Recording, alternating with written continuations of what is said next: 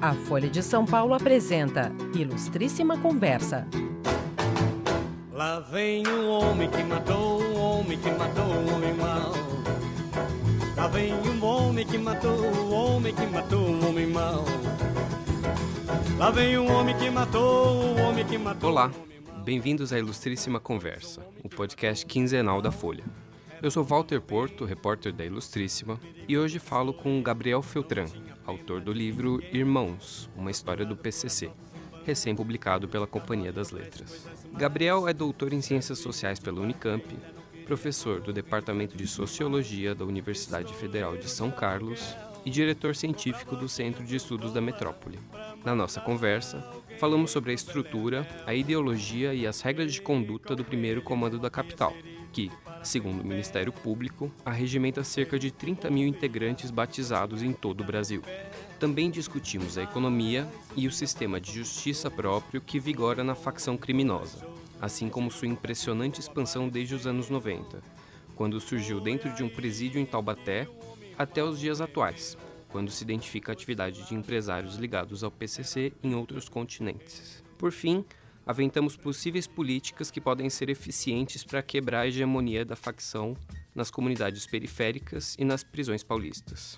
Ao longo do episódio, você vai ouvir músicas de Jorge Benjor e do grupo Racionais, que o Gabriel seleciona e transcreve em seu livro, afirmando que são ilustrativos da filosofia que guia o primeiro comando da capital. Malandro ou otário, bate sanguinário, franco atirador, se for necessário, revolucionário, insano ou marginal, antigo, moderno, imortal, fronteira do céu com inferno, astral, imprevisível, como um ataque cardíaco do verso, violentamente pacífico, verídico. Então, Gabriel, bem-vindo à Ilustríssima Conversa, obrigado por ter aceito o convite para estar aqui hoje. O seu livro Irmãos aborda o PCC, que é um assunto de altíssimo interesse para qualquer pessoa que esteja preocupado com as questões de segurança pública ou de desigualdade social. Você aponta que a maioria dos analistas, tanto na mídia quanto na academia, erra ao tentar abordar o PCC dentro da lógica empresarial ou dentro da lógica de militar. E você disse que a comparação mais correta seria com uma maçonaria ou uma irmandade secreta. Legal, Walter. Em primeiro lugar, eu queria agradecer também o convite da Folha, é, dizer que é um prazer lançar esse livro e conversar com vocês um pouco a respeito dele. Sobre a sua questão, o que é importante pensar é que quase todo mundo tem uma visão, inclusive eu, tenho uma visão parcial do fenômeno PCC. Né? O fenômeno PCC se manifesta de muitas maneiras, sem dúvida também se manifesta nos mercados, ou seja, há empresas que estão relacionadas com o PCC, sem dúvida há ações militares também no PCC mas o modelo geral de compreensão tem sido muito equivocado, seja no universo da mídia, é, seja nos debates públicos da segurança pública, e seja inclusive em parte do universo da pesquisa, que tem pouca relação direta com o fenômeno acontecendo nas cadeias ou nas periferias. Né? O que a gente vem argumentando eu e uma série de outros pesquisadores, mas que está concentrado nesse argumento no livro, é que o PCC funciona como uma irmandade secreta na qual os irmãos podem ser é, empresários. Ou seja, usando essa metáfora, a gente entende mais o PCC como um todo do que usando a metáfora empresarial. Por exemplo, você pode ter um empresário que é dono de uma fábrica de sapatos e um outro empresário que é dono de um restaurante. Esses dois empresários na maçonaria, eles são irmãos, ninguém manda em ninguém, e eles não dividem o lucro da sua fábrica ou do seu restaurante com a maçonaria. Não há um caixa comum para onde flui o recurso desses estabelecimentos, dessas empresas. Da mesma forma, no PCC, você vai ter um cara que é dono de 12 biqueiras vendendo cocaína na periferia de São Paulo. Outro cara é, tem uma quadrilha de assalto a banco. Outro cara trabalha com desmanches ilegais de carros roubados é, cada um deles tem a sua, a sua empresa, digamos assim, cada um deles tem a sua posição no mercado. Mas, no PCC, cada um deles vai ser considerado um irmão, como, como qualquer outro irmão, e vai ter o compromisso com a Irmandade como qualquer outro irmão. Um compromisso que é, evidentemente, um compromisso com o mundo do crime, com uma facção é, específica. Isso não faz do PCC uma empresa. Né? Da mesma forma, você vai ter na maçonaria militares, por exemplo, ou policiais militares, policiais civis e etc., que no seu cotidiano estão agindo dentro das suas funções na polícia. Mas isso também não faz da maçonaria uma instituição militar. Né? Não é porque o cara tem ações como policial militar que a maçonaria vai ser uma instituição policial. A mesma forma que o PCC, você vai ter, por exemplo, ações da facção que são militares muito armadas, muito planejadas, com estratégia militar e etc.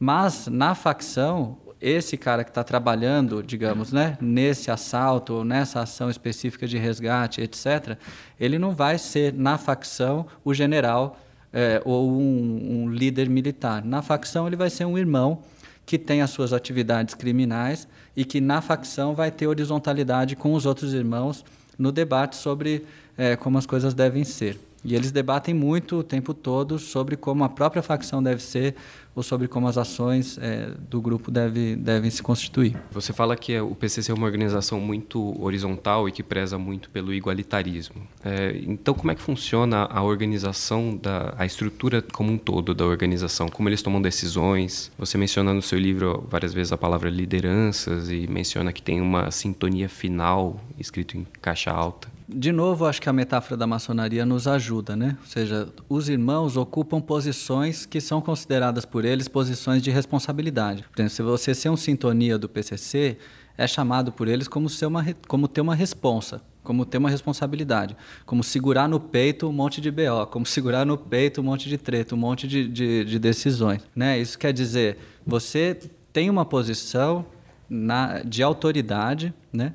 que não implica uma posição de mando, você não tem embaixo de você um monte de subordinados, você tem ao lado de você um monte de irmãos, mas você ocupa uma posição que é, que é respeitada e é considerada pelos outros irmãos como uma posição de autoridade. Para ocupar essa posição, você tem que ser reconhecido por eles como alguém de conduta irretocável no crime. De novo, né, a metáfora nos ajuda, porque na maçonaria também você vai ter posições de autoridade. Né? Você vai ter o grão-mestre, você vai ter o venerável da loja, você vai ter posições que são respeitadas por quem compartilha aquele ambiente, mas que não necessariamente implica que o venerável vai mandar nos outros da loja e vai fazê-los agir como ele deseja, na ideia que a gente faz do poder. Né?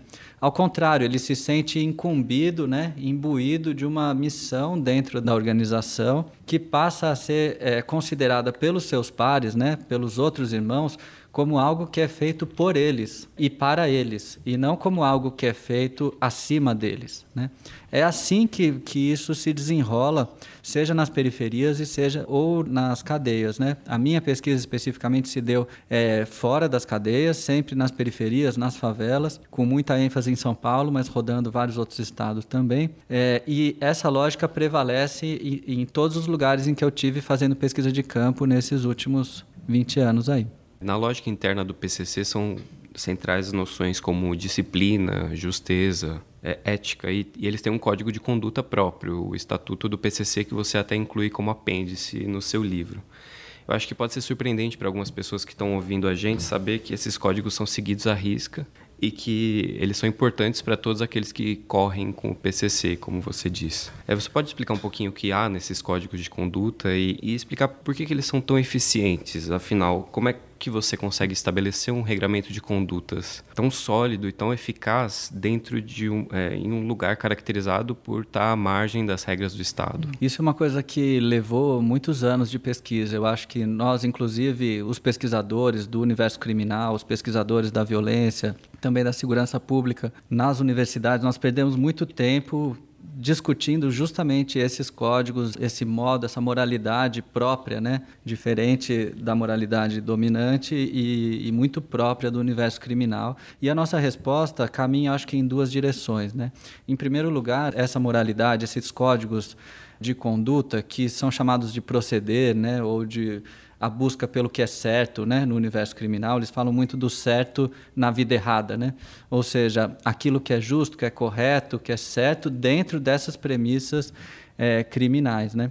Era, em duas direções a gente caminha. De um lado, esse, isso que é certo sempre é pensado com a mesma forma do que é pensado no Velho Testamento. Né? uma moralidade olho por olho, dente por dente, e é uma moralidade que transcende e está acima do, do nosso universo mundano aqui. De outro lado, a gente reunido aqui, conversando sobre o que é certo e o que é errado, a gente pode acessar isso que é certo lá em cima. E nesse sentido, as pessoas estão sempre conversando sobre o que aconteceu. Se na nossa lei o pressuposto é de que cada um deve agir segundo a lei, ou seja, a nossa lei é prescritiva, né? ela prescreve um tipo de comportamento esperado. No modo do crime pensar, ou no que se chama lei do crime, funciona diferente, né? muito mais retrospectivo. O pressuposto não é que você deve seguir o que o outro está dizendo, como na nossa lei. Né? O pressuposto é que você vai agir pela sua cabeça, você vai agir segundo a sua própria mente. Né? No entanto, está todo mundo o tempo inteiro olhando a sua ação, está todo mundo acompanhando a sua conduta e está todo mundo, portanto, observando a sua caminhada e avaliando a sua caminhada nos debates cotidianos. Então, assim, o pressuposto é cada um vai agir como quer, mas o que for errado vai ter consequência e nós vamos discutir entre nós para ver o que é certo e o que é errado. Então, por exemplo, uma história que está no livro, né? O rapaz estava dividindo cocaína dentro da cadeia para colocar dentro dos pinos para fazer circular a cocaína dentro da própria cadeia. Ele estava fazendo tráfico de drogas dentro da cadeia. Ele divide a cocaína que era do comando e sobra uma raspinha num prato. Né? Que ele estava fazendo a divisão, sobra uma raspinha mínima, menos de um grama. Ele pega aquela raspinha e cheira. Tem um outro cara observando a conduta dele na própria cela. E esse cara diz: Não, tá errado o que você fez. Essa cocaína não é sua né? Essa cocaína é do comando. Como que você vai cheirar um negócio que é do comando? O cara fala: "Não, mas isso é insignificante, era uma raspinha". Ele fala: "Não, se você está fazendo isso com pouco, imagina quando for muito. A conduta tem que ser irretocável". E esse cara, por essa raspinha, ele é excluído do comando. E além dele ser excluído do comando, essa história circula e todo mundo vai vendo que a conduta tem que ser irretocável, senão vai ter é, exclusão, senão ele não vai poder fazer parte da Irmandade. E muitas outras histórias como essa são debatidas cotidianamente e elas circulam e vão fazendo a difusão dessa moralidade que é muito estrita, né? Por exemplo, dia de, dia de visita na cadeia. A pessoa não pode mostrar o cofrinho, não pode andar sem camisa, não pode se masturbar. Quer dizer, todas são políticas que foram elaboradas não porque alguém decidiu, mas porque esses debates cotidianos foram regrando o ambiente e foram dizendo: olha, um cara se masturbando no dia da visita, pode parecer que ele está olhando para a mulher do outro ou que ele está lembrando da mulher do outro que foi visitar naquele dia. Isso não pode ser tolerado. Então, isso vai virando. E, e eu acho que de fora dá-se sempre a impressão de que tem um líder que está falando: agora, a partir de hoje, nessa cadeia, ninguém pode se masturbar. Mas não é assim que a coisa funciona. Isso funciona de baixo para cima, literalmente. Nos cotidianos isso vai acontecendo, isso se estrutura como uma norma mais geral numa cadeia. O cara sai de uma cadeia, vai para outra e fala: ó, oh, lá está funcionando desse jeito e a coisa funciona melhor. E essas, essas digamos, essas normas cotidianas vão se estabelecendo assim. A origem delas é mais retrospectiva e depois elas vão virando uma norma mais geral que vai sendo reconhecida por todo mundo como uma norma de conduta cotidiana. Então você vai pegar isso, por exemplo, também, várias dessas regras. É, informais, né, elas vão ser percebidas também por quem estuda moradores de rua, ela vai ser percebida por quem estuda é, aquelas unidades de, de clínicas de reabilitação para usuário de droga. Isso vai aparecer também no, nas unidades de internação para adolescentes, que são os adolescentes que estão envolvidos com os mercados criminais. Essas coisas vão aparecer em vários desses ambientes, justamente porque não é alguém em cima que está falando como tem que acontecer naquele território, mas é efetivamente uma moralidade mais horizontal que vai se constituindo nessa circulação dos sujeitos entre esses vários lugares. E as pessoas que fogem a essa moralidade de alguma maneira, que, que descumprem alguma regra, seja cometer um homicídio que não está prescrito entre as conversas com os irmãos, seja é, cheirar a cocaína do, do comando, como você narrou, essas pessoas passam por julgamentos às vezes, que você narra alguns episódios no seu livro.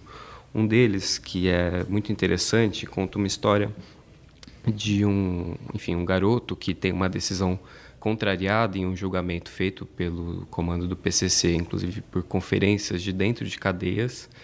E tendo seu julgamento contrariado, ele tenta mostrar alguma lealdade e diz assim: é, não, fica tranquilo, eu jamais passaria por cima de uma decisão do comando, ao que ele ouve de resposta.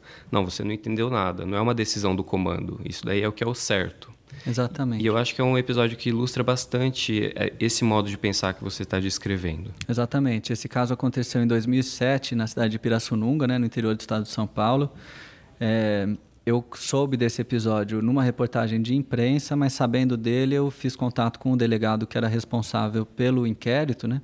E fui até a, delegacia fazer pesquisa na documentação, que tinha mais de 200 páginas de transcrição desses debates, né, dessas conversas, desses tribunais, desses julgamentos que vão acontecendo também, que acontecem com muita frequência sobretudo a partir dos anos 2000, nas periferias de São Paulo. Então, nesse caso específico, eram, eram três rapazes que estavam envolvidos num homicídio. Um deles atirou e matou um sujeito que estava de moto com duas mulheres na garupa. Né? Ele caiu com a moto, eles já tinham uma, uma confusão anterior entre eles, um tira sarro do outro, na contenda ali, um estava armado, matou o rapaz que caiu de moto. O irmão do rapaz que, que caiu de moto estava saindo da cadeia, conhecia o mundo PCC e ele chama um debate, né? liga para o disciplina ali de Pirassununga e diz: Olha, aconteceu, mataram o meu irmão de modo totalmente injusto, sem dar direito de defesa, e eu quero debater essa fita aí, eu quero justiça. O irmão solicita que todo mundo venha para uma chácara e todo mundo que está envolvido na história, que foi testemunha, que viu, que é próximo de um, que é próximo do outro, que conhecia o problema anterior, todo mundo vem para uma chácara. Nessa chácara eles acionam uma teleconferência de celulares em, em que participam mais de 30 pessoas em sete presídios diferentes. E é aquilo que a gente estava dizendo, né? Vamos ver quem está certo e quem está errado nessa história, né? Vamos ver quem está com a razão. Os irmãos ouvem todo mundo, os irmãos do PCC ouvem todo mundo é, e decidem entre eles o que é o certo, né? E aí comunicam para o rapaz que estava pedindo para matar os três. Ele estava pedindo para cobrar, como se diz, né? Os três que estavam envolvidos na morte do irmão dele. Os irmãos dizem: não, não é certo você fazer isso porque os outros dois estavam só acompanhando. E esse que atirou no seu irmão, esse sim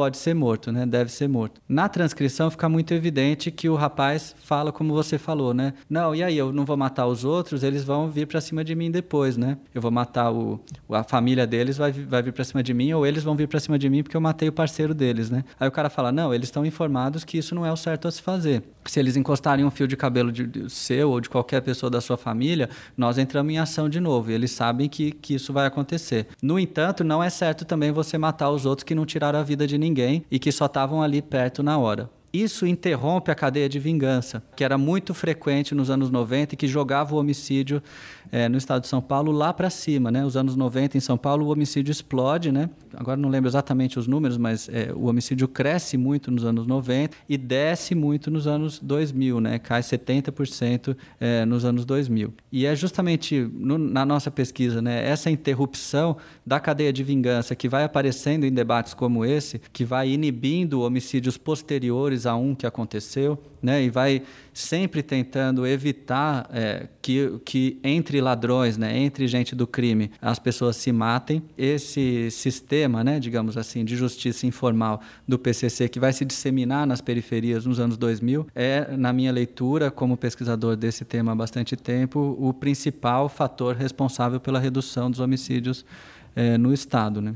Que é, é, diferente do que aconteceu em todo o Brasil e diferente de todas as outras é, estatísticas criminais que sobem, né? inclusive o latrocínio no, no mesmo período. Ou seja, o crime está se fortalecendo muito.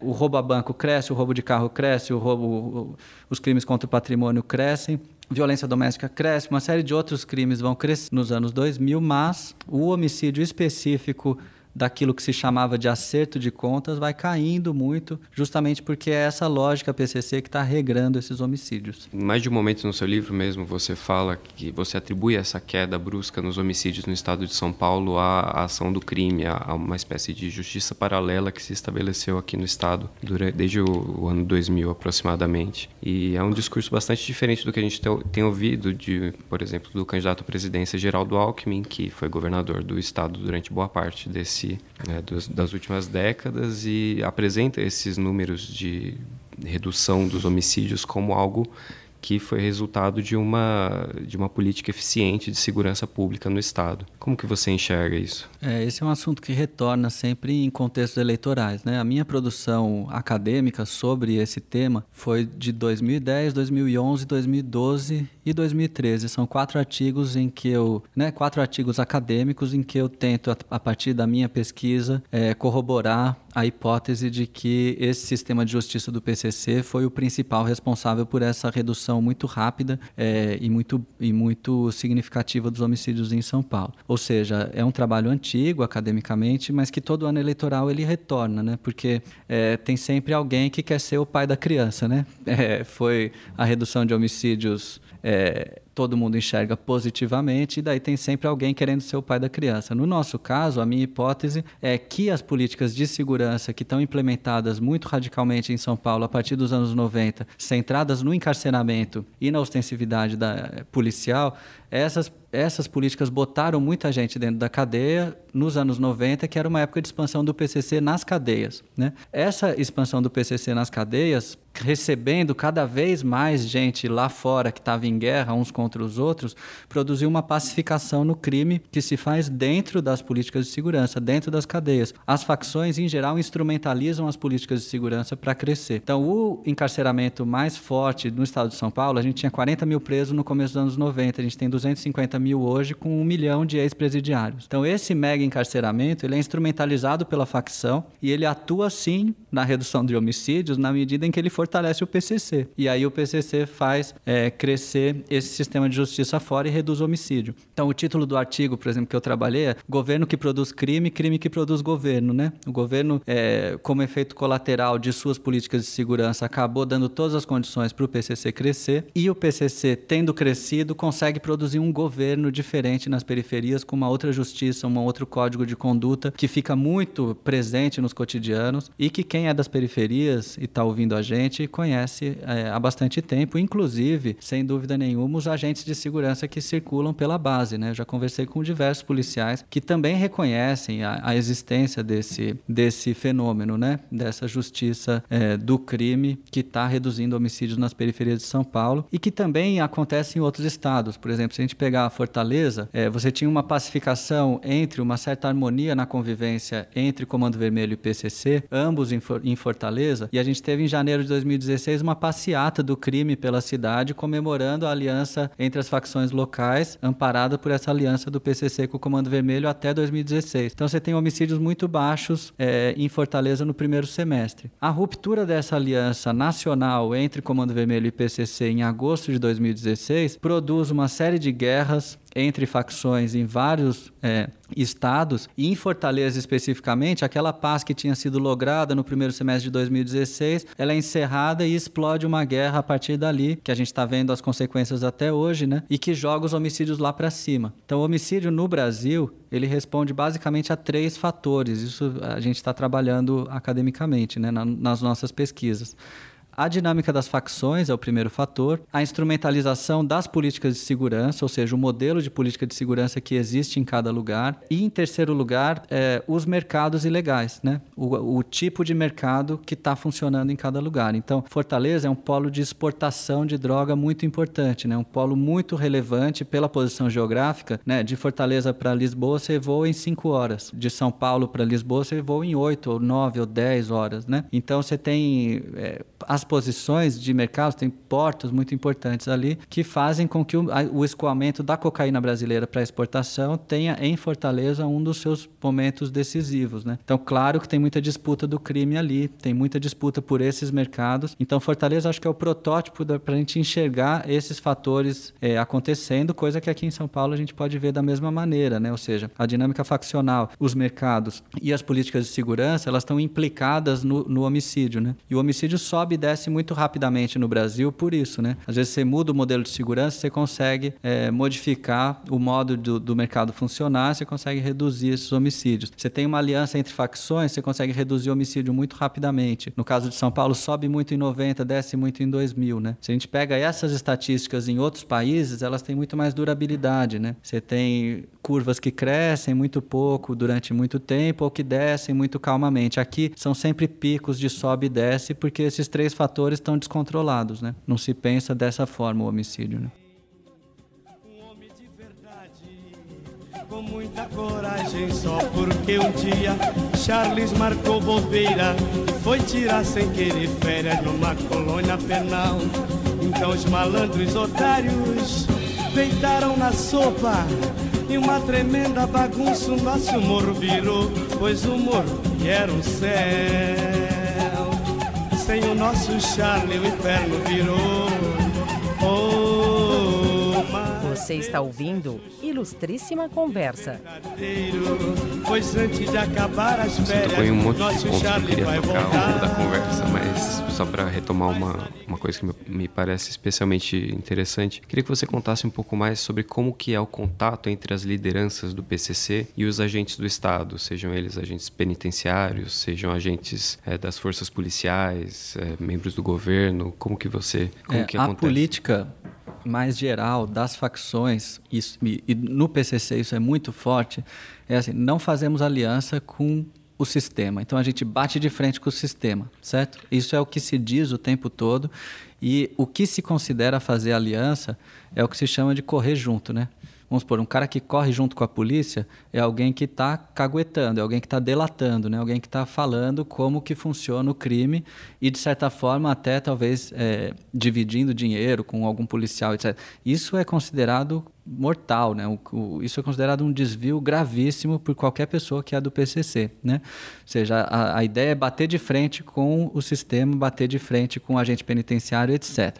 O que não quer dizer que não haja acertos entre eles, né? Que não são considerados correr junto. Mas, por exemplo, para manter um ponto de venda de drogas funcionando, para manter um desmanche ilegal funcionando, para manter uma quadrilha que precisa de muitas ações funcionando, você precisa pagar os agentes de fiscalização, os agentes de ordem. Então, a corrupção policial, esse mercado de proteção, né, esses pagamentos que se fazem para fiscais, para policiais, para agentes penitenciários, etc., não são considerados por quem está no crime como um acordo ou como um, um, correr junto. Isso é considerado como um mal necessário. Né? Eu, para manter o meu ponto de venda de droga, eu tenho que pagar o policial, do mesmo jeito que para manter uma padaria oficial funcionando eu pago é, imposto. Isso é considerado por quem está no crime algo ossos do ofício, é necessário fazer isso. Né? E isso acontece, sobretudo, de baixo para cima, nas, no, nas interações muito cotidianas que se travam na rotina das periferias ou na rotina das cadeias. Ao contrário do que as pessoas pensam, não é assim: olha, o governador vai chamar o Marcola e eles vão fazer um grande acordo e aquilo vai passar para baixo e todo mundo vai respeitar esse acordo. Né? Pela própria estrutura de funcionamento do crime eh, no estado de São Paulo, é muito ao contrário, de baixo para cima. Né? Um policial específico tem uma rede de relações com alguém que está no crime em algum lugar, ele se encontra com esse cara numa padaria e eles fazem um tipo de acerto para dali na sexta-feira ele passar e pegar dois mil reais numa biqueira específica que vende droga em tal favela. E isso acontece de modo espraiado em cada cadeia, em cada periferia, em cada desmanche, em cada ponto de venda de droga e assim por diante. É, muitas vezes esses acordos se fazem na viatura da Polícia Militar, outras vezes esses acordos se fazem na delegacia de Polícia Civil. Há muitos relatos, não só do meu trabalho, mas de muitos outros pesquisadores, e esses, evidentemente, esse modo de funcionamento é muito mais difícil de controlar do que se fosse de cima para baixo centralizado. Ou seja, se fosse uma pessoa corrompida no sistema, seria muito mais fácil você tirar esse cara e colocar alguém que é incorruptível, né? Mas isso acontece de modo muito espraiado, né?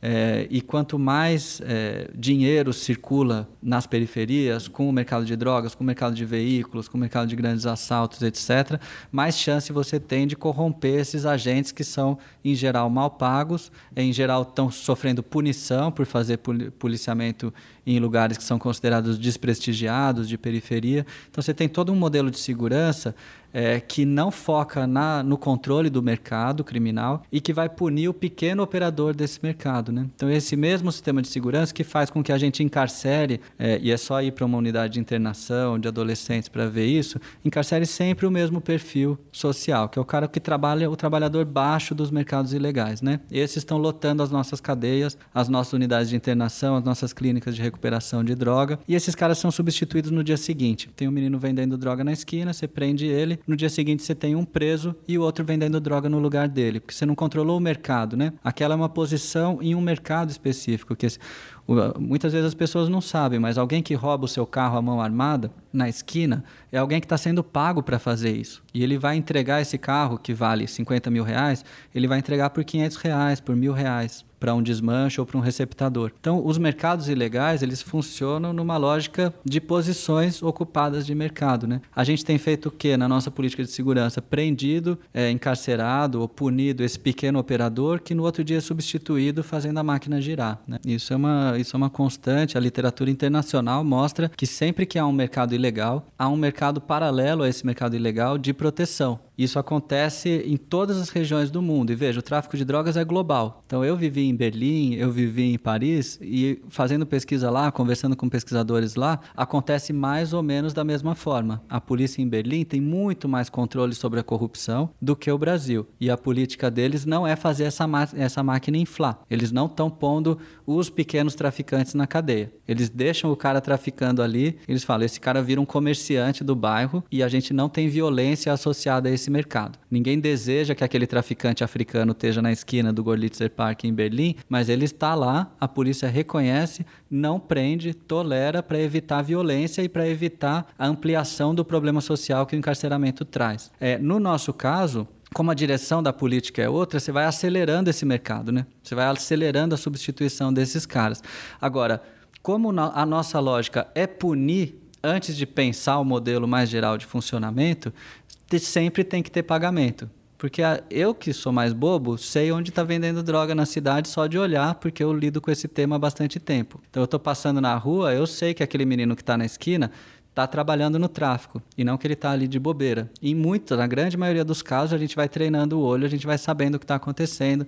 Imaginem os policiais que lidam com isso 24 horas por dia. Então todo mundo sabe onde estão os pontos de venda de droga, todo mundo sabe onde estão os, os lugares que exploram prostituição, todo mundo sabe onde são os lugares em que está se desmanchando carros de modo industrial, né? É, agora, para você continuar ali, às vezes durante 10, 15, 20 anos. Às vezes tem pontos de venda de droga em São Paulo que funcionam há 30 anos no mesmo lugar. Você tem que pagar. Porque senão você vai ser preso, senão vai ter mais problemas e etc. E ainda assim, é evidente que a polícia está tentando controlar isso e troca os seus policiais, percebe os que estão corrompidos e troca, tem uma intenção de, de melhorar esse, esse, esse policiamento, mas o dinheiro é muito, né? Tem acertos que, eu, que, eu, que foram divulgados em pesquisas é, que são de 30, de 40, de 50 mil reais. Então, um cara que é um grande traficante, ele tem isso em caixa para poder pagar um policial que recebe 2 mil reais de salário. Então, a, a, disparidade de valor é muito grande e é muito difícil você fazer esse controle no cotidiano, né? Você tenta fazer o controle institucional, mas lá embaixo, como tem uma demanda social muito forte para que a polícia seja ostensiva, para que a polícia encarcere, para que a polícia prenda, você não consegue fazer com que o cara de lá fique tranquilo, então ele tem que pagar. Então não é o PCC que paga, é o cara lá embaixo, sendo ou não do PCC, e muitos traficantes em São Paulo não são do PCC, né? Embora corram com o comando na grande maioria dos casos, mas eles não são irmãos batizados, mas tem que pagar. Inclusive, fazendo pesquisa com veículos, assim, tem estabelecimentos que tentam trabalhar na lei, mas que têm medo dos policiais forjarem é, vamos supor, joga uma placa de um carro roubado dentro de um desmanche legal e fala, ó, o medo dos caras fazerem isso faz com que eles paguem polícia também. Então, você tem um mercado estabelecido em torno disso que a direção das nossas políticas dificulta que se controle. E com isso você fala sobre o, a interligação entre mercados legais e ilegais, que é um isso. ponto que me parece central no seu livro. Você menciona que é, empresários, por exemplo, que lucram com leilões de peças de carros roubados desmontadas e lucram bem mais com as peças desmontadas do que com o carro inteiro em si, é, eles não têm, por exemplo, interesse em é, coibir o crime, coibir o roubo de carros. Quais os efeitos desse entranhamento entre os mercados legais e ilegais? Exatamente, Walter. É, ou seja, a gente fala muito de quem perde com a violência, né? mas a gente fala muito pouco de quem ganha com a violência quando a gente começa a entender o nosso fenômeno de insegurança, né, de violência urbana, como um fenômeno que tem a ver com mercados, quando a gente fala de mercados, tem sempre alguém ganhando. É, e se a gente não regular esses mercados, né, seja comercialmente, seja pelo próprio mercado, seja regular isso juridicamente, seja politicamente, se a gente não fizer essa regulação, a gente vai continuar acelerando essa máquina. Né? Então, no caso dos veículos, essa é uma pesquisa na qual uma equipe de pesquisadores tem trabalhado junto comigo. Nós temos já três, quatro anos feito pesquisa nisso, continuamos fazendo pesquisa por mais alguns anos para entender justamente esses mercados, nós vemos que, por exemplo, um carro que foi roubado é, e que custa 200 mil, ele vai é, gerar para quem roubou 5 mil reais, que eram três meninos. Estou falando de um roubo de uma Toyota Hilux que eu estudei, que eu escrevo no livro. Três meninos vão ganhar 5 mil reais ao todo, 1.500, 1.600 e pouco para cada um. Esse mesmo carro, depois de recuperado, vamos por esse carro, eles usam num outro assalto e eles largam na rua. Esse carro é recuperado, seja pela seguradora, seja pela polícia. Esse carro foi pago foi paga a indenização por ele, então o proprietário vai comprar um outro carro e vai movimentar a indústria automobilística. Mas esse carro, se ele for desmanchado, ele vai valer três, quatro vezes mais do que é, ele valia inteiro. Então a indústria automobilística ganhou, o, o dono do desmanche ganhou. E se esse carro foi leiloado para ser comprado no desmanche, só no ato do leilão, que custa 30, que dura 30 segundos, esse carro 5% fica para a organização leiloeira, né? Ou para o leiloeiro. Então você tem aí 5% de 200 mil, 10% seria 20 mil, você vai ter uns 10, 10 a 15 mil reais que fica para o leiloeiro. Então os meninos ganharam 1.500 cada um, mas o leiloeiro ganhou 10 com aquele carro, né? E veja, não é nada contra leiloeiros. Os leiloeiros estão agindo dentro da lei, entendeu? Não é nada contra quem ganha com seguro as seguradoras estão agindo dentro da lei. É o modelo inteiro que está errado. Né? É o modelo inteiro que permite que um veículo subtraído ilegalmente, muitas, muitas vezes violentamente, é, gere muito lucro para muita gente. Então, tem outros países, por exemplo, que um carro, um veículo roubado é destruído. Ele não pode voltar para o mercado mais, para justamente inibir que esse veículo roubado continue alimentando mercados e faça muita gente ganhar dinheiro. Então, eu entrevisto, por exemplo, pessoas que trabalham em desmanches, as pessoas falam: oh, a gente sabe que parte das peças que chegam aqui estão sendo extraídas violentamente. Né? Tem até um jargão, as pessoas falam: tem parte de peça que vem com sangue, né? Agora, a gente sabe disso, mas como que eu vou fazer? Se eu não trabalhar desse jeito, o meu desmanche é, perde, porque todo mundo está trabalhando desse jeito. Você entende?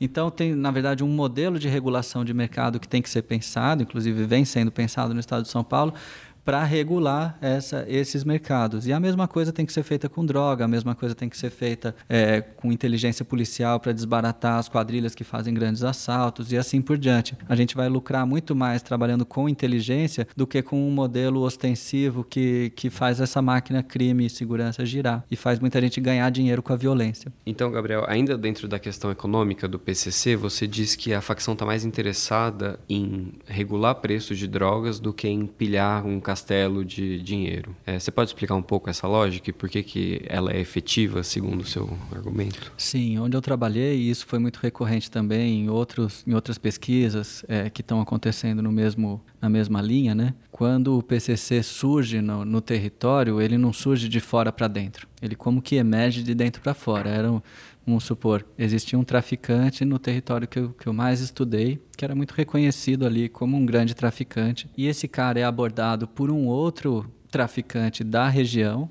que era conhecido dele desde criança. E esse cara diz: Olha, eu estava puxando cadeia esses tempos atrás, e aqui a gente se conhece há muito tempo, a gente é próximo, é, vamos trabalhar junto no mesmo esquema que rola lá. Ou seja, é, tira a arma da mão da sua molecada, se tiver qualquer treta, liga a nós. Ou seja, se tiver qualquer problema, chama a gente do PCC. Você faz o seu negócio aí, eu não quero um centavo seu. Eu sou do PCC, você não é, você não precisa virar do PCC. Mas eu estou reivindicando o que? O monopólio da força né? Falando, tira a arma da mão dos seus meninos e qualquer problema chama a gente do PCC, que nós vamos ter acesso à arma e nós vamos ter acesso a, essa, a esses debates para dizer quem está certo quem está errado. E ao mesmo tempo ele falava, uma coisa importante é você manter o preço que está todo mundo vendendo no mesmo preço aí para acabar com esse negócio de concorrência entre nós, um atravessando o outro, um querendo tomar a biqueira do outro. Vamos acabar com isso aí que fica bom para todo mundo. Ou seja, em geral, quanto mais violência, pior para o mercado. Você pacificar esses mercados mercados, que é o que o PCC fez, né? regulando o preço que fica tabelado nas periferias. Né? As, os pontos de venda de droga na periferia têm o preço tabelado há muitos anos. Né? A qualidade vai caindo muito para segurar o preço, porque a, segurar o preço segura a violência, né? segura, faz com que eles não concorram entre eles, né? os pontos de venda de droga, cada um no seu corre, como eles dizem. Né? Ou seja, cada um no seu corre, fazendo funcionar o seu negócio, sem ninguém querendo tomar o seu negócio, com uma regulação do PCC, que é ao mesmo tempo uma regulação do preço preço e uma regulação das armas, do uso de armas. Né? Então, as armas estão sempre disponíveis, desde que para serem usadas num, num espaço regulado pelo crime. Então não está, ao contrário do que se imagina, né, que é o estereótipo de quem está vendo Cidade de Deus, né, pensando o Morro Carioca que tem um controle territorial, aquele moleque de fuzil na esquina, aquele monte de arma, né. Eu fiz muita pesquisa em periferia de São Paulo, a gente vê muito pouca arma e quando vê é quase sempre na mão de policiais. Então que estão fazendo, entrando e saindo das favelas, né. Agora você as armas estão sempre sob controle, né? A molecada não está se matando, porque antigamente, antes do PCC, você tinha, ah, eu sou um pequeno traficante, o menino deixou um pouco de droga comigo, está me devendo 250 reais, não pagou. Eu tinha a obrigação moral, né, na, na, na lógica do, do crime, de ir lá e matar esse moleque, como acontece em muitas é, cidades do Brasil ainda, né? Por quê? Para mostrar que eu sou forte, para mostrar que eu tenho autoridade, que se atravessar o meu negócio, eu sou forte o suficiente, eu mato fato, né? Na lógica PCC é o contrário exatamente, né? Quando essa regulação PCC, onde eu estudei a partir de 2003, mas isso acontece em várias quebradas de São Paulo em 2000, 2001, 2002, até 2005, 2006, né? Paraisópolis, por exemplo, é mais tardia, 2005, 2006, que essa lógica PCC vai, vai entrando, né? É, ou chegando ou emergindo. Quando a lógica PCC entra, esse menino que, que tem uma dívida que não foi paga, ele vai agir de um modo muito diferente. Ele não pode matar o cara e ele não pode resolver numa atitude isolada, como se diz. Ele tem que ligar o irmão, né? Como se fala também, e vai chamar o irmão, o disciplina da quebrada, para dizer: olha, esse cara está me devendo 250 reais, não pagou, isso não está certo. Aí o cara vai chamar esse menino que está devendo, ou um parente dele, ou parceiro dele, vamos conversar o que está acontecendo, ver quem está certo, quem está errado. E não vai ninguém morrer por causa de uma dívida de 250 reais. Esse cara vai ser obrigado a pagar essa dívida, né? Porque é certo. Então, esse cara pagando a dívida dele para o outro, está encerrada a confusão entre eles, né? Está encerrado o problema. O PCC funciona como um terceiro no conflito que vai mediar esse conflito né? Idealmente, evidentemente. Por isso os territórios do PCC hoje se veem tão pacificados, né? E você até menciona que não dá para falar em territórios controlados pelo PCC, né? Uhum. Mas territórios onde está o PCC e faz até uma provocação uhum. dizendo que ninguém diria, por exemplo, que a Vila Madalena, um bairro moderninho aqui de São Paulo, seria considerado um território do PCC, apesar de o GG do Mangue, um dos principais traficantes da facção, operar lá. Exatamente. É... Então, essas lógicas são difíceis de compreender, a gente demorou para entender isso. Mas, por exemplo, na Vila Madalena, seguramente tem um disciplina. Eu não sei quem é, mas seguramente tem. Quem está envolvido com o crime, quem está envolvido com o tráfico de drogas ali, sabe que se agir fora do, do proceder, né, agir fora da conduta, pode ser acionado por quem foi lesado, pode ser acionado esse disciplina e ele pode sofrer consequências. Veja, ele pode, ele pode vender a droga dele sem conhecer quem é o irmão da quebrada. Né? Por isso que a gente diz, não tem monopólio do PCC economicamente no tráfico de drogas. Mas em São Paulo tem uma hegemonia política da facção, ou seja, quem está envolvido com o crime na Vila Madalena pode estar submetido a essa outra ordem. Ao mesmo tempo, tem um monte de gente que está lá fazendo design gráfico e artes plásticas e que nem está sabendo que essas coisas estão lá, estão acontecendo. Então você não tem um controle territorial como você tem no Rio. De outro lado, é, você vai ter em vários estados do Brasil o PCC agindo mais comercialmente do que produzindo essa hegemonia política no território. Então, você tem muitos estados que o PCC está agindo, e muitos países. Eu tive no Líbano o ano passado e tinha gente do PCC vendendo cocaína no Líbano né, com conexões com o Brasil e com o Hezbollah, por exemplo. Aí sai na imprensa, PCC e Hezbollah estão associados, é terrorismo, etc. Não é isso, é um empresário do PCC que está fazendo tráfico internacional de drogas lá. E como também gente ligada ao grupo político do Hezbollah também faz tráfico de drogas, esses caras estão assim, mas uma coisa é uma coisa, outra coisa é outra coisa, né? Então sai na imprensa assim, não, o Hezbollah e o PCC se aliaram para fazer terrorismo no mundo inteiro. Não se trata disso, né? Mas se trata de uma relação comercial. Lá, o, o PCC não vai ter hegemonia política no território, não é a regra do PCC que vai regrar o Líbano, pelo menos não ainda. Não sabemos o que vai acontecer, mas não é o que está acontecendo agora. Na Vila Madalena é, para quem está no crime. E para quem está numa quebrada, numa periferia, numa favela de São Paulo, é ainda muito mais forte, porque além de quem está no crime estar tá submetido a essa lógica, muitas outras pessoas que estão fora do crime tampouco podem chamar a polícia, por exemplo, no caso de uma, sei lá, o, eu tenho um bar, cheguei no meu bar de manhã, meu bar foi arrombado e eu moro numa favela em São Paulo. Eu não posso ligar para a polícia porque meu bar foi arrombado. Eu devo, né? É o que se deve fazer, chamar o irmão no cotidiano, é o que se deve fazer na lógica interna, obviamente, né? Sou eu que estou dizendo, é o que se pensa ali. É, é chamar o irmão para regrar, esse problema e para saber quem roubou, quem que podia, não pode roubar na quebrada, fazer o debate, tentar resolver esse problema. Entendeu? Então, eu penso que são três níveis diferentes. Um nível que o PCC está só fazendo negócio, ou seja, empresários do PCC estão fazendo negócio em territórios. Num outro nível, quem está no crime está nessa lógica de regramento das condutas, como é a fronteira com o Paraguai, por exemplo. E num outro espaço, como são as favelas de São Paulo, você tem essa hegemonia muito mais sólida, muito mais forte, e mesmo quem está no crime também deve respeitá-la. Né? Então, por isso que eles falam em sintonia, em ritmo, são essas intensidades de presença do PCC em cada região que fazem com que a lógica seja diferente. Então, em São Paulo, com essa hegemonia muito forte, as quebradas estão pacificadas, né? Em Fortaleza, a presença do PCC é guerra, é guerreira, né? Ela é muito forte. Por quê? Porque lá é a questão comercial que está falando mais alto. Conquistar é, esses mercados ainda é um momento de, de, de, em que o PCC está, né? Mas vamos supor que se, numa hipótese, não sei se isso vai acontecer, né?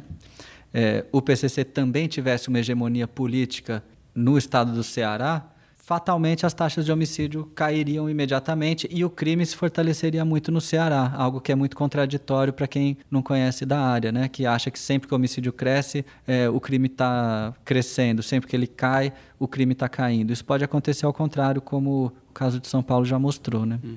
Quem morre é o funcionário baixo dos mercados ilegais, sempre. É o mesmo perfil sempre. Jovens, negros, moradores de periferia entre 15 e 25 anos, com escolaridade muito defasada e que atuam no mercado ilegal, seja roubando carro. São Paulo morre muito roubando carro, né? No Rio de Janeiro morre, morre muito em confronto com a polícia é, no tráfico de drogas. Mas é sempre o funcionário baixo do mercado ilegal que tem sempre o mesmo perfil. Ele não tem como acessar os outros mercados, né? Esse, um menino com quatro anos de, de defasagem escolar, com é, muito pouca capacidade né, de, de interlocução fora do ambiente ali da favela, né?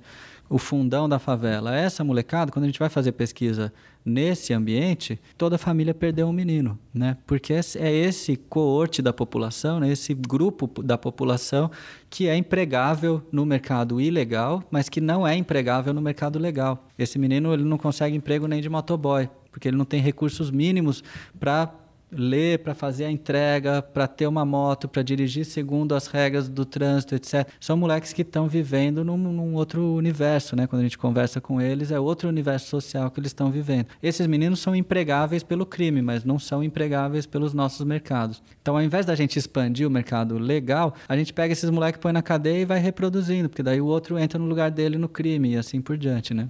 Antes de o PCC se consolidar como essa força predominante nas periferias de São Paulo e antes de ele se enraizar tanto, é, ele surgiu nas cadeias a princípio nos anos 90 em Taubaté e se desenvolveu internamente nos presídios até que alguns episódios marcantes para quem estava dentro das cadeias e para quem estava aqui de fora assistindo é, tiveram um papel essencial na consolidação da facção. Por exemplo, as megas rebeliões de 2001 e depois o maio de 2006 aqui em São Paulo, que teve até um título aqui na Folha dizendo que foi o dia em que São Paulo parou, uhum. acho, se eu não me engano em 15 de maio. Uhum. É, eu queria, queria saber de você o que, que esses episódios que foram vistos pelas pessoas que estavam lendo o jornal de uma maneira tão é, impressionada, tão chocada, significaram do ponto de vista interno dos membros do PCC. Uhum.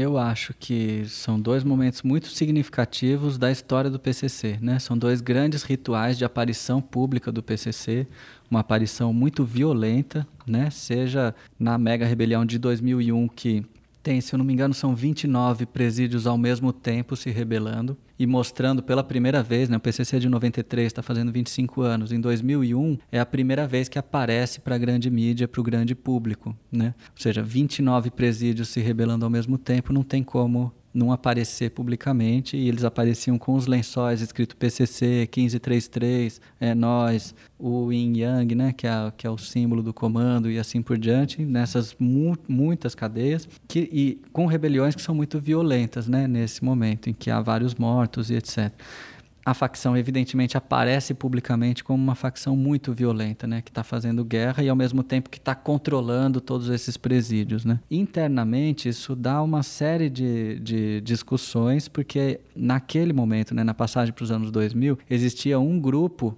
do PCC, que naquele momento se organizava de modo mais é, piramidal, né, com lideranças muito personalizadas. Então você tem um grupo que está apostando nessas grandes ações do tipo, de tipo terrorista. Né? Você tem um grupo que, tá, que explode uma bomba no Fórum João Mendes, que tenta explodir uma, uma bomba na Bovespa, seguindo uma linha meio Pablo Escobar, falando: não, nós vamos botar medo na elite, fazendo grandes explosões, grandes atentados e mostrar para eles que a gente é, pode infernizar a vida deles, né? E ao mesmo tempo, assim eles deixam a gente quieto para a gente crescer os nossos negócios criminais.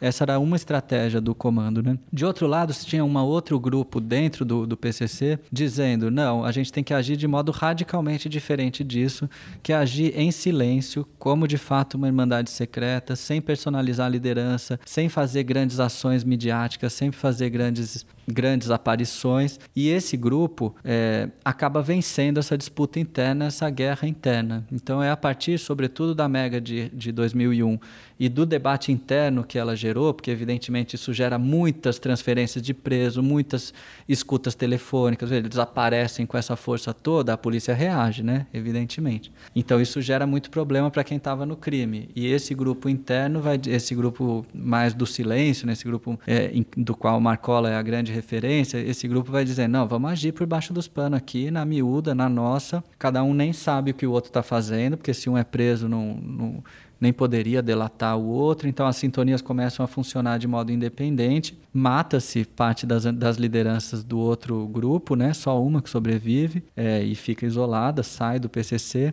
Então esse grupo que vai agindo mais na miúda, né? no esquema é, silencioso ganha muita força e o PCC passa a se organizar de, uma outra, de um outro jeito a partir de 2001. Inclusive, adiciona-se a, a ideia de igualdade ao lema do PCC, que era paz, justiça e liberdade. Né? Nesse momento passa a ser paz, justiça, liberdade e igualdade, o que implica justamente essa relação mais horizontal entre os irmãos. Né? Efetivamente, trabalhar como uma, como uma irmandade secreta, como uma maçonaria, como ainda hoje funciona. Então, em 2001 é muito importante para essa para o que vem em seguida, em 2002, que é uma espécie de revolução interna uh, ao grupo, em que esse grupo dos igualitaristas ganha muita ascendência. Né? 2006 me parece ser um evento diferente, que é um evento que, é, eu acho que do mesmo jeito que ninguém esperava 2013, né? As grandes manifestações de 2013, que é como se tivesse uma faísca, né? Que é a questão da passagem e aquilo vira um negócio gigantesco, né? Eu acho que em 2001 foi algo muito planejado a, a mega rebelião, mas em 2006 a, a, impressão que eu tenho é que foi uma, uma faísca que, que disparou e muita gente que estava no crime fora das quebradas foi para cima da polícia e o salve circulou para ir para cima da polícia e mais de 40 policiais foram mortos numa noite com muitos atentados em todo o estado. É, não só a cidade de São Paulo para, como o estado de São Paulo inteiro para. Eu estava fazendo campo na periferia nesse momento foi uma coisa muito impressionante, porque a gente estava vendo o PCC atuando no cotidiano o tempo inteiro, mas ao mesmo tempo ninguém esperava que aquilo acontecesse, né? que fosse uma ofensiva contra as forças da ordem tão, tão agressiva, tão letal como, como aconteceu.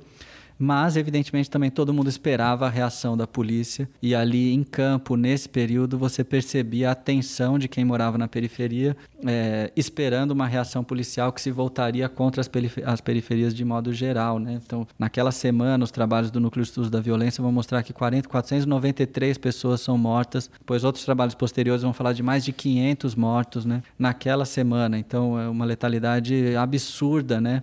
É, seja no, na ofensiva do crime, seja na contraofensiva da polícia, que transforma São Paulo num palco de guerra, efetivamente. Né? Uma guerra que é vivida particularmente entre polícia e crime de modo muito pontual no cotidiano, que naquele momento toma a cidade como um todo. Da mesma forma, tem uma reflexão interna, acho que os trabalhos da Karina Biondi mostram isso, no PCC, de dizer: olha isso não é o desejável, isso não é o esperado. Né? O esperado não é que a gente haja dessa maneira. Acabou que naquele momento de tensão, de explosão, de muita gente mobilizada, de transferência de preso, de muita tensão espalhou-se um salve que era para ir para cima da polícia e foi-se para cima da polícia e aquilo foi replicando, é para ir para cima, é para ir para cima, foi matando, matando, matando, é, mas que não era algo que estava planejado, que tinha que acontecer, etc. Pelo menos esse é o relato que me chegou em pesquisa de campo, né? Então são dois eventos muito relevantes que sempre demonstram um PCC guerreiro, né? Essa face guerreira extremamente sangrenta do PCC que vai compor o imaginário público, sendo que no cotidiano outras faces do PCC também estão agindo. Então é por isso que a gente diz, né, do mesmo jeito que tem essa ação militar, guerreira, de grandes operações, existe, existem outras ações no cotidiano também, que tornam muito complexo a gente entender a facção.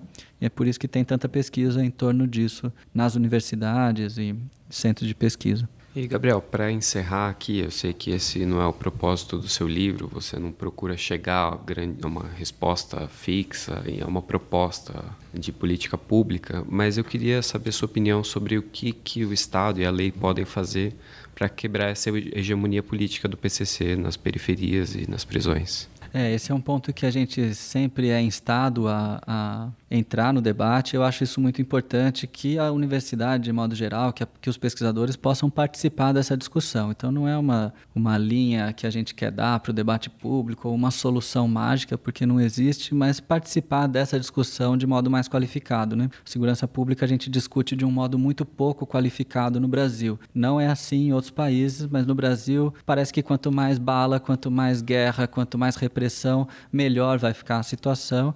E o que a gente vai vendo é que é o contrário. Então, a primeira coisa, assim, o nosso modelo de segurança está errado. Né? Ele caminha numa direção errada, que é de encarcerar o pequeno operador desse mercado, como a gente vinha falando. É, temos que mudar esse modelo. Né? Uma, um dos pontos centrais na mudança desse modelo é a regulação dos mercados ilegais. Seja o mercado de droga, seja o mercado de armas, seja o mercado de veículos ilegais, seja dos grandes assaltos. Como que faz isso? Pode fazer, pode fazer isso comercialmente, né?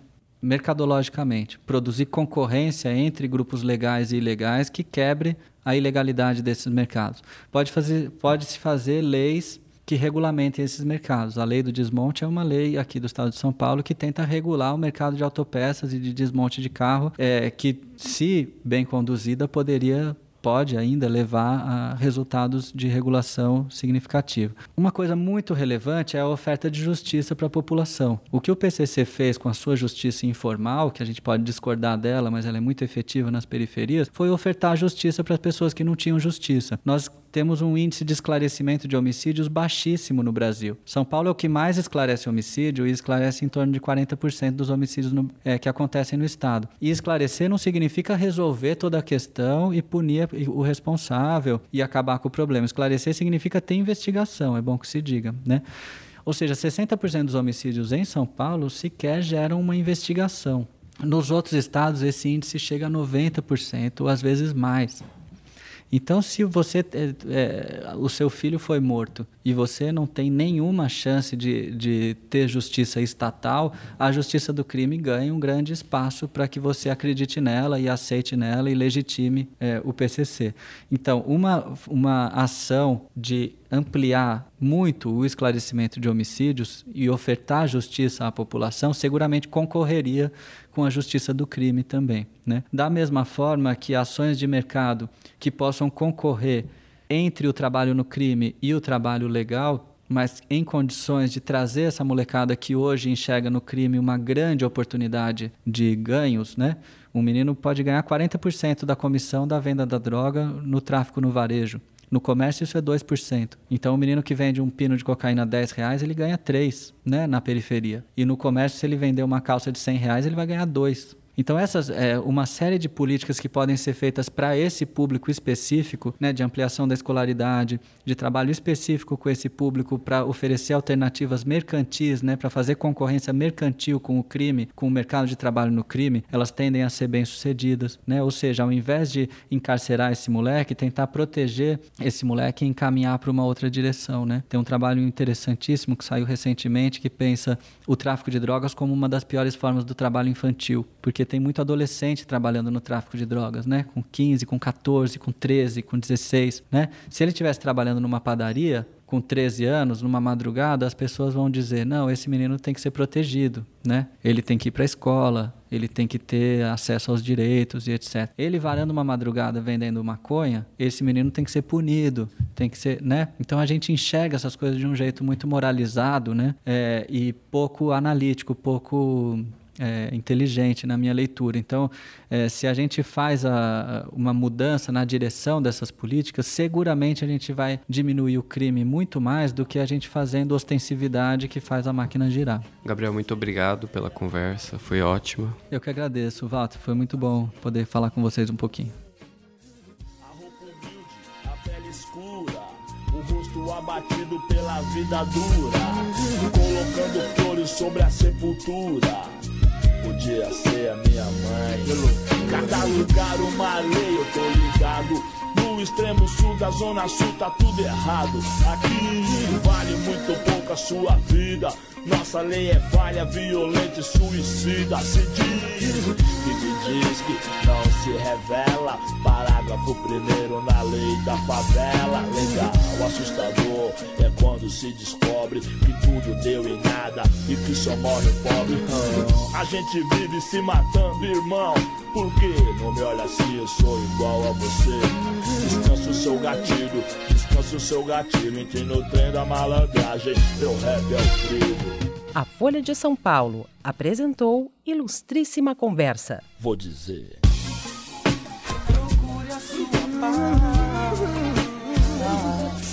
Queria convidar quem está ouvindo e se interessou pelo assunto a escutar também o episódio da Ilustríssima Conversa com a antropóloga Lilia Schwartz, que falou sobre o racismo na sociedade brasileira, e o episódio com o ex-ministro da Educação, Renato Janine Ribeiro, que discutiu a exclusão social no sistema educacional do Brasil. A equipe se deixou saudade, morou? Eu tenho muito a agradecer.